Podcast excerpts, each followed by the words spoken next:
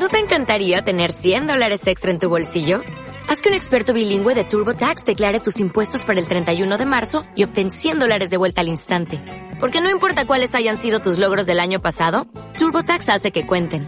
Obtén 100 dólares de vuelta y tus impuestos con 100% de precisión. Solo con Intuit TurboTax.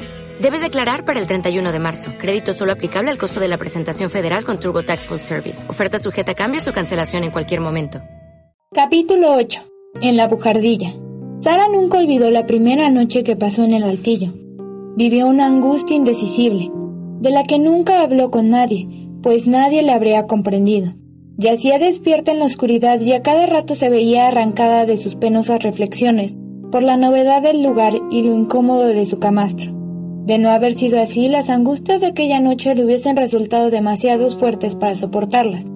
En el transcurso de toda la noche sus pensamientos la distrajeron y solo se repetía sin cesar. Mi papá ha muerto, mi papá ha muerto. Su cama era tan dura que pasó las horas buscando una posición menos incómoda para poder descansar. La oscuridad era la más intensa que jamás conocería, y el viento aullaba furioso entre las chimeneas de los tejados. Había más aún, algo mucho peor.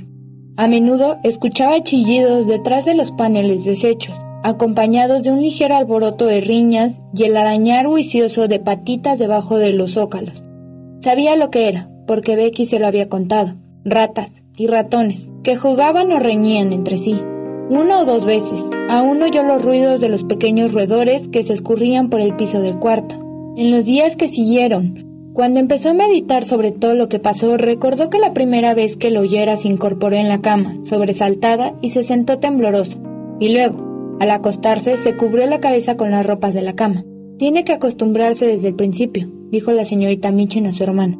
Hay que enseñarle desde el primer momento lo que le corresponde. Cuando bajó a desayunar, vio que su asiento al lado de la señorita Mitchell estaba ocupado por la vine. La señorita Mitchell le habló con frialdad. Comenzarás tus nuevas obligaciones, Sara, tomando asiento entre las niñas pequeñas en la mesa baja. Tendrás que procurar que se porten bien y no derramen la comida. Deberías haber bajado más temprano. Lottie ya ha volcado su té. Este fue solo el comienzo, y día tras día le fueron agregando nuevas obligaciones. Enseñaba francés a las más pequeñas y les repasaba las demás lecciones. Estas eran las más sencillas de sus tareas. Se descubrió que podría utilizársela en los más variados menesteres. A cualquier hora y por mal tiempo que hiciese, se le enviaba a hacer encargos, o se le mandaba que hiciera lo que otros no cumplían. La cocinera y las doncellas copiaban el tono áspero y altanero de la señorita Michin y gozaban tiranizando a la nueva, sobre la que tanto alboroto se había hecho. No eran creados de los mejores, ni tenían buen carácter ni buenos modales. Frecuentemente descargaban en Sara las culpas de sus errores o desaciertos. Fue muy duro. Durante el primero y segundo mes, Sara pensó que su voluntad de hacer bien las cosas y la silenciosa aceptación de los reproches podrían suavizar la mano dura con que era tratada. Su orgulloso corazoncito quería hacerles comprender que ella no aceptaba una caridad, sino que se ganaba la vida.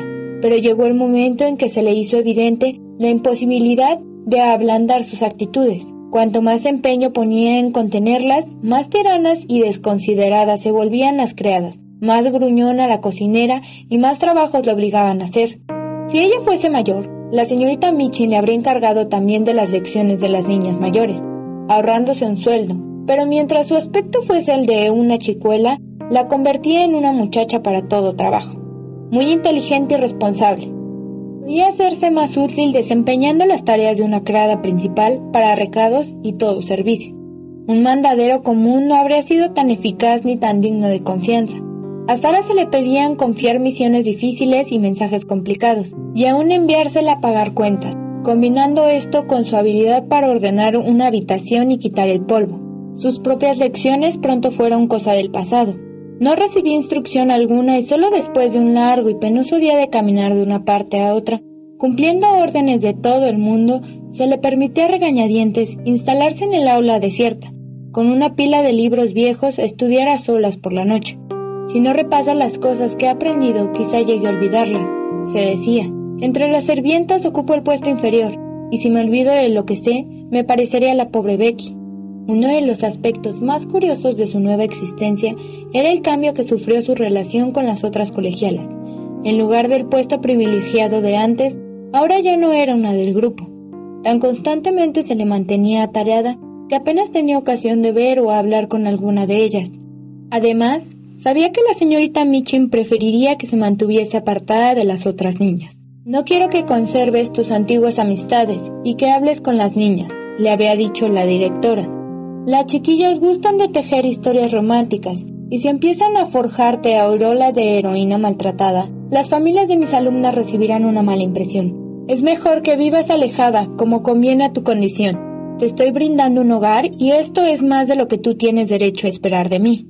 Sara era demasiado orgullosa para tratar de mantener sus antiguas amistades. Por su lado, las niñas se sentían un tanto incómodas con respecto a ella. Pertenecía a un grupo de gente más bien práctica y desapasionada, acostumbrada a ser rica y a vivir con lujo.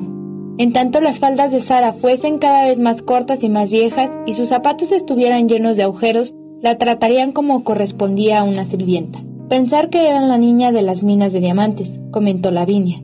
Está cada vez más rara.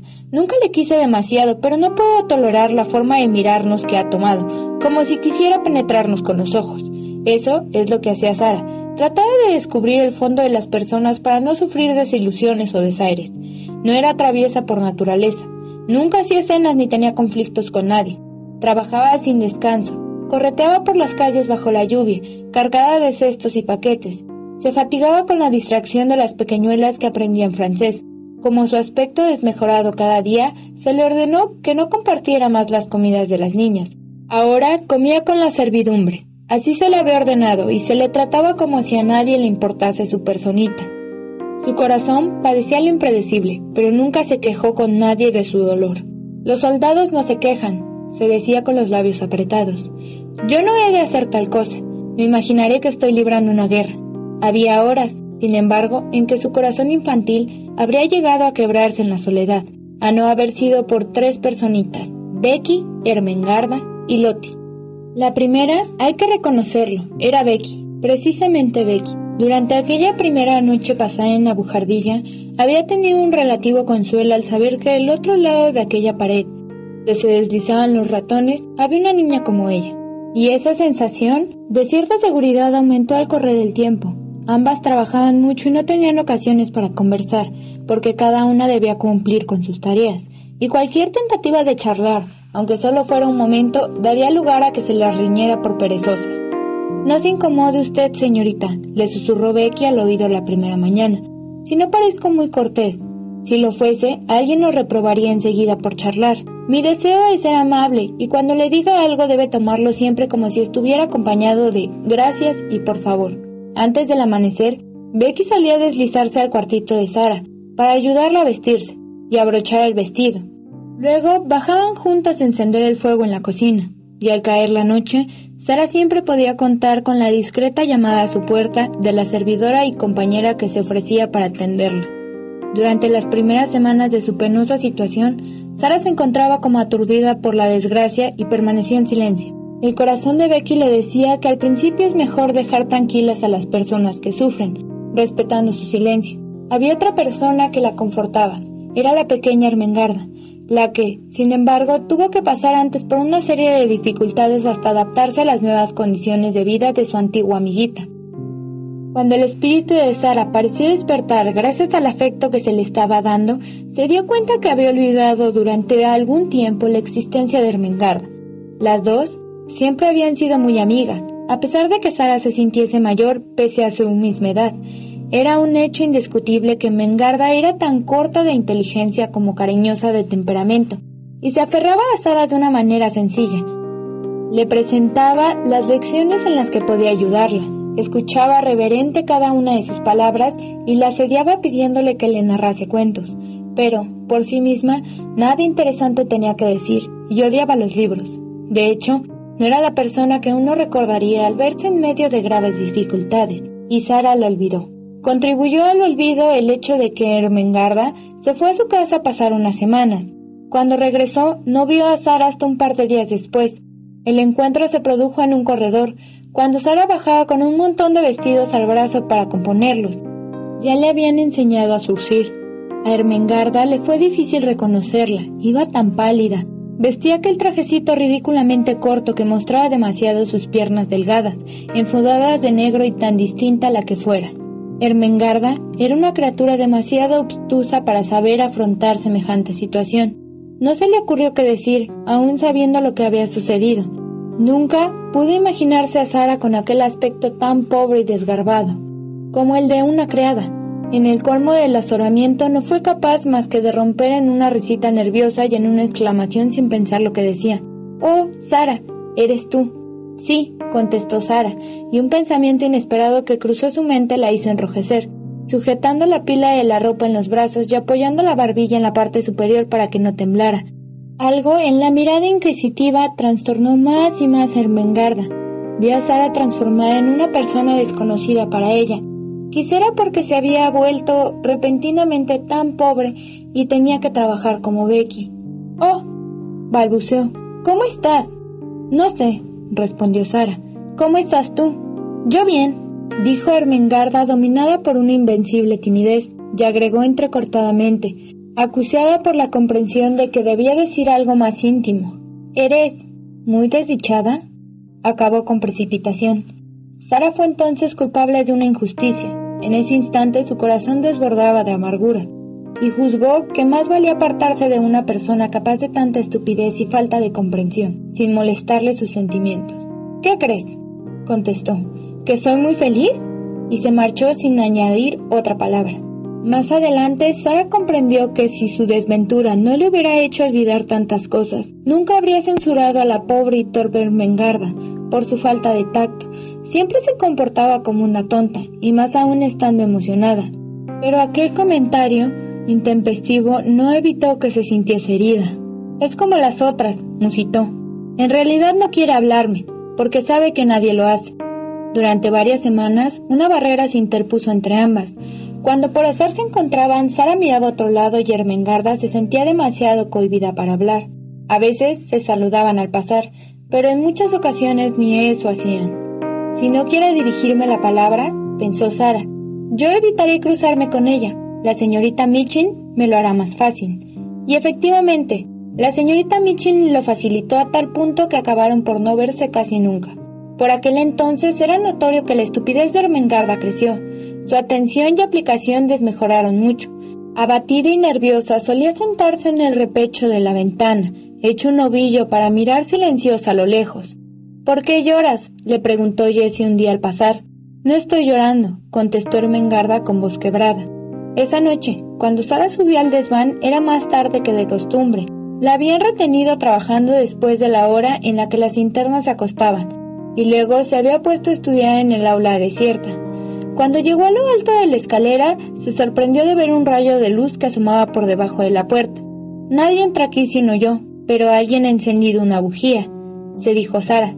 Efectivamente, alguien había encendido una bujía, y no ardía en un candelero vulgar de la cocina, como ella usaba, sino en uno perteneciente a los dormitorios de las internas. Ese alguien estaba sentado en el taburete desvencijado, envuelto en su camisón y abrigado por un chal rojo. Era Ermengarda. ¡Ermengarda! exclamó Sara. La sorpresa fue tan grande que se asustó. Te van a castigar. Ermengarda se levantó con precipitación del banquillo y corrió a la puerta, tropezando con sus chinelas demasiado grandes. Tenía enrojecidos los ojos y nariz de tanto llorar. Ya lo creo. Si me descubren, dijo. Pero no me importa. Oh, Sara, dime por favor. ¿Qué pasa? ¿Por qué no me quieres ya? El tono de Ermengarda era muy amable, como siempre lo había sido cuando eran las mejores amigas. En su voz había algo que anudó la garganta de Sara. Era tan afectuoso y simple, tan de la Ermengarda, que pidió un día ser amigas íntimas. Sonaba tan distinta a la de las últimas semanas. Sí que te quiero, contestó Sara. Yo pensé, porque tú sabes que ahora todo es diferente. Pensé que habías cambiado tú también. Ermengarda abrió los ojos desmesuradamente. No podía dar crédito a sus oídos. Bueno, yo creí que eras tú la que no quería hablarme. Tú sí que cambiaste, exclamó. Ya no sabía qué hacer. Tú fuiste la que cambió desde que yo regresé. Sara se quedó pensativa un momento, comprendiendo el error que había cometido al juzgar a Ermengarda como las demás. Soy diferente ahora, manifestó, aunque no en la forma que tú crees. La señorita Michi no quiere que hable con las alumnas y la mayoría de ellas me eluden. Yo pensé que quizá tú tampoco querías acercarte, de manera que traté de mantenerte alejada. Oh, Sara.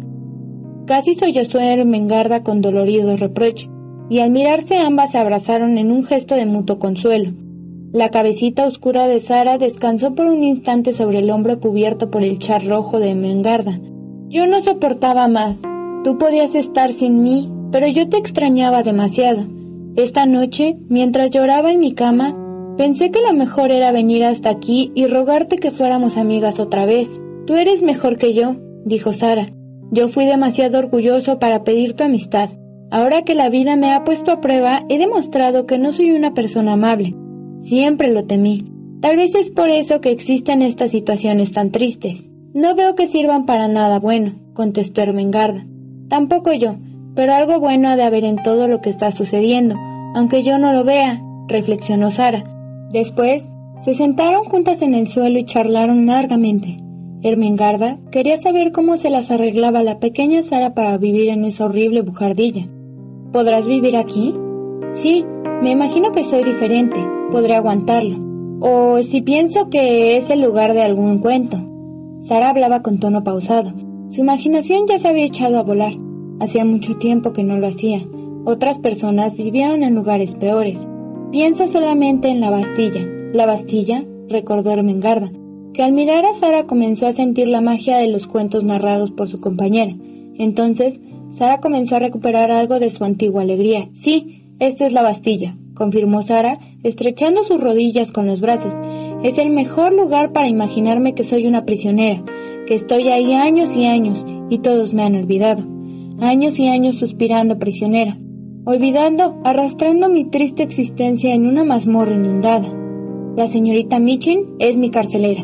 Con una chispa repentina en la mirada agregó, Becky está prisionera en la celda contigua. Al volverse hacia Ermengarda, era la misma Sara de antes, soñadora y práctica al mismo tiempo. Eso es lo que me imaginé en adelante, anunció, y te aseguro que me será un gran consuelo. Ermengarda estaba hechizada y muerta de miedo a la vez, yo vendré furtivamente por las noches y me contarás lo que ha sucedido en el día.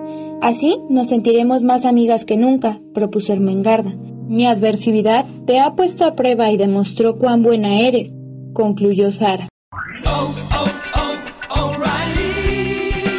You need parts? O'Reilly Auto Parts has parts. Need them fast? We've got fast. No matter what you need, we have thousands of professional parts people doing their part to make sure you have it. Product availability. Just one part that makes O'Reilly stand apart. The professional parts people. Oh, oh, oh, O'Reilly